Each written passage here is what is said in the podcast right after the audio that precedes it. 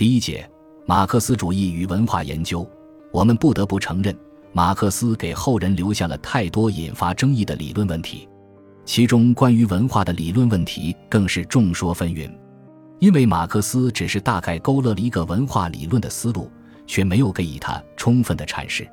按照威廉斯的分析，马克思有时候对某些文学作品做出的评论，只是他作为一个有识之士的议论而已，还谈不上是一种真正意义上的马克思主义的文学批评。他有时将自己非凡的社会见识运用到文学评论上面，但是他并不是在运用一种理论。他的文学评论的调子不仅没有丝毫的教条之意，而且还是有所限制的。我们无法强求马克思再写出一本堪与《资本论》相媲美的文化论。可是，马克思之后的许多马克思主义者在论述和使用文化概念时，总是存在着片面的和机械的理解。显然，这种理解与他们将文化看作是智力和想象的产物有关。更与他们不能正确的运用上层建筑这个概念有关。如果我们没有把基础与上层建筑看作是一种启发性的类比，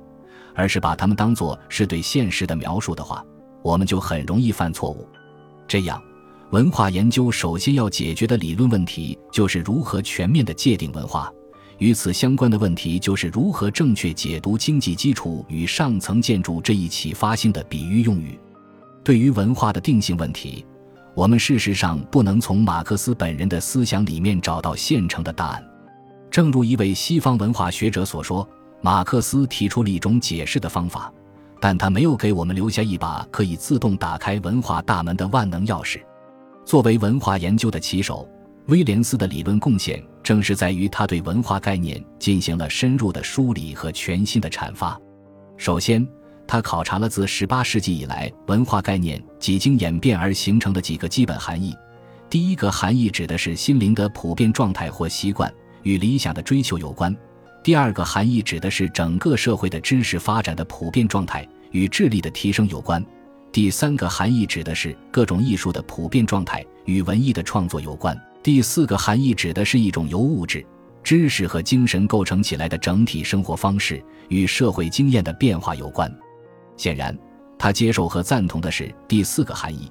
因为文化是一幅特殊的地图，能够记录下历史变迁所引发的一系列反应。后来，他在一九六一年出版的《漫长的革命》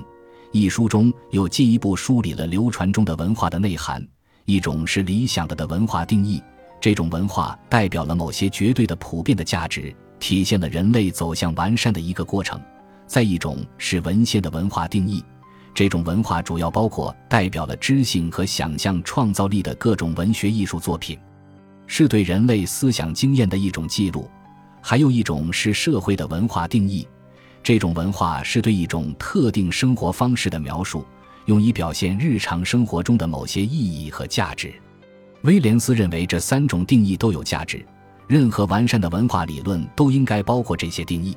不然就是片面的和空乏的。在葛兰西领导权思想的启示下，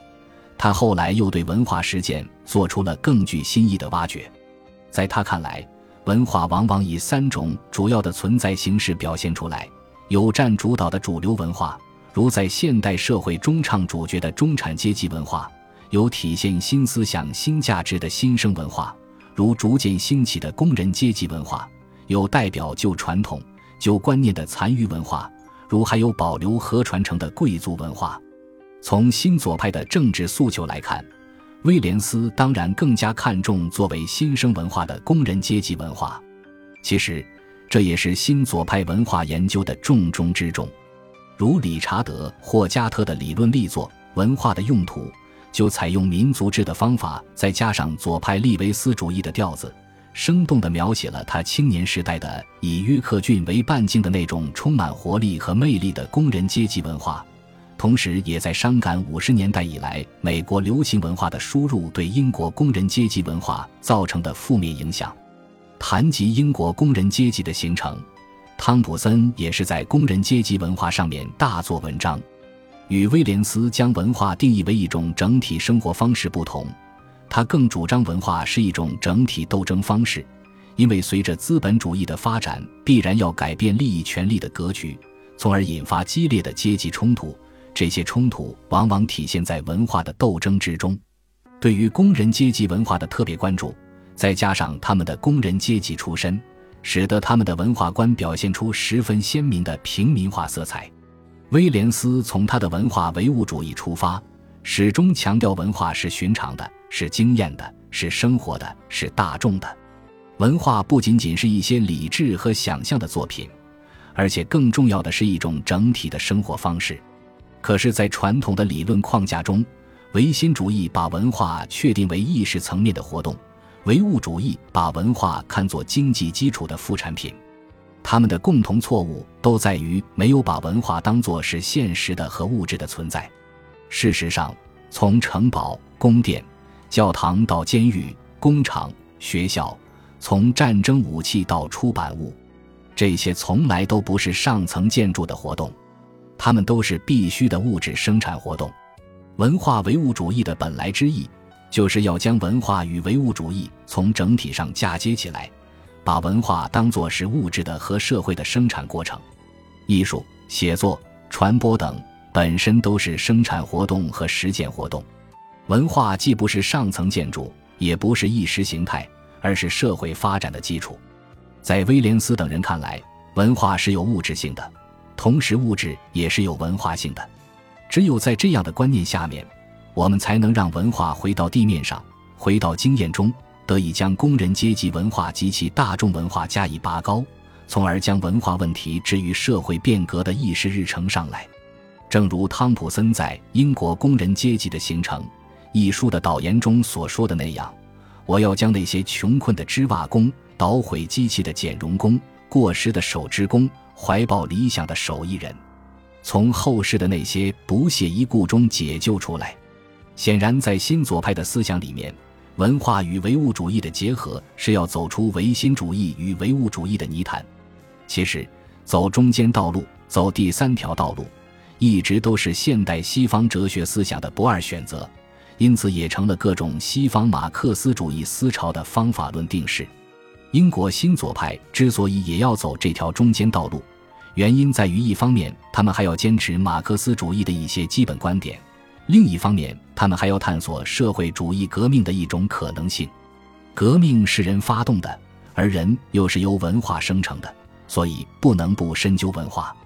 威廉斯一再强调，文化唯物主义是一种更精细的马克思主义理论，是对历史唯物主义的一种具体阐释。他反对的是经济决定论，而不是历史唯物主义本身。因为他肯定文化就是社会物质历史的组成部分，文化不能超越物质力量和生产关系，但文化也不是对经济政治制度的简单反应。比如，作为一种文学批评理论的文化唯物主义，十分注重对文学艺术作品的社会分析，把它们视为各种社会活动与物质生产的一部分，深究文学艺术的发展变化与历史进程之间的复杂关系。这种文化唯物主义的文学理论总是坚守四个原则，即文学批评应该将历史语境、理论方法、政治作为和文本分析结合起来。作为一种历史研究理论的文化唯物主义，特别强调社会生产及其文化实践的整体性，从经验生成的具体性、复杂性和多元性出发去理解历史现象，这在汤普森的历史研究中得到了充分的体现。本集播放完毕，感谢您的收听，喜欢请订阅加关注，主页有更多精彩内容。